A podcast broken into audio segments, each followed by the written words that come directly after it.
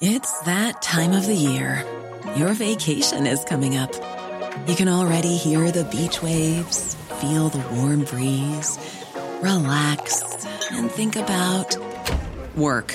You really, really want it all to work out while you're away. Monday.com gives you and the team that peace of mind. When all work is on one platform and everyone's in sync, things just flow wherever you are. Tap the banner to go to Monday.com.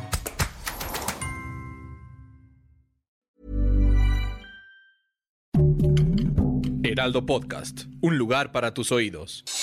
Noticias del Heraldo de México. El presidente Andrés Manuel López Obrador lamentó que el gobierno de Estados Unidos no cambie su política exterior de financiar organizaciones que atentan en contra de la democracia mexicana.